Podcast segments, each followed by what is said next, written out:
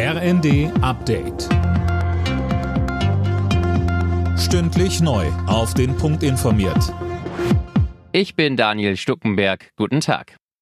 Kurz bevor sich der Angriffskrieg gegen die Ukraine zum ersten Mal jährt, hat sich Russlands Präsident Putin an sein Volk gewandt. Fabian Hoffmann in seiner Rede zur Lage der Nation hat er einmal mehr mit dem Westen abgerechnet. Ja, und das kennt man im Prinzip schon alles, ein Best-of quasi. Der Westen sei voll für die Eskalation des Konflikts verantwortlich und wolle Russland ein für alle Mal erledigen, so Putin. Russland werde seine Offensive in der Ukraine sorgfältig und systematisch fortsetzen und so die Ziele Schritt für Schritt erreichen. Außerdem will Putin den letzten großen Atomrüstungsvertrag mit den USA aussetzen und droht mit Atomwaffentests. Am frühen Abend kann US-Präsident Biden auf all das reagieren bei einer Rede bei seinem Besuch in Polen. Außenministerin Baerbock und Innenministerin Faeser sind heute im Erdbebengebiet im Südosten der Türkei. Sie wollen sich dort ein Bild von der Lage machen und mit Helfern vor Ort sprechen. Erst gestern hatte es in der Region ein weiteres schweres Erdbeben gegeben.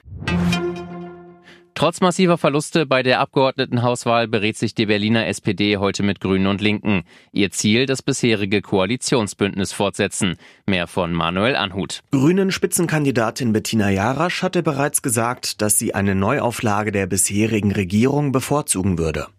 Eigentlich hatte die CDU die Wahl vor gut einer Woche deutlich gewonnen und sucht seitdem ebenfalls nach einer Regierungsmehrheit. Gestern fand ein zweites Treffen mit der SPD statt. Morgen sind Gespräche mit den Grünen geplant, Freitag sind dann wieder die Sozialdemokraten eingeladen. Wen die CDU bevorzugt, hat Spitzenkandidat Kai Wegener noch nicht bekannt gegeben. Jurassic Park, Schindlers Liste, E.T. Mit diesen und vielen weiteren Filmen wurde US-Regisseur Steven Spielberg berühmt. Auf der Berlinale wird der 76-Jährige heute mit dem Goldenen Ehrenbären für sein Lebenswerk ausgezeichnet. Im Anschluss läuft sein neuer Film Die Fablemans. Alle Nachrichten auf rnd.de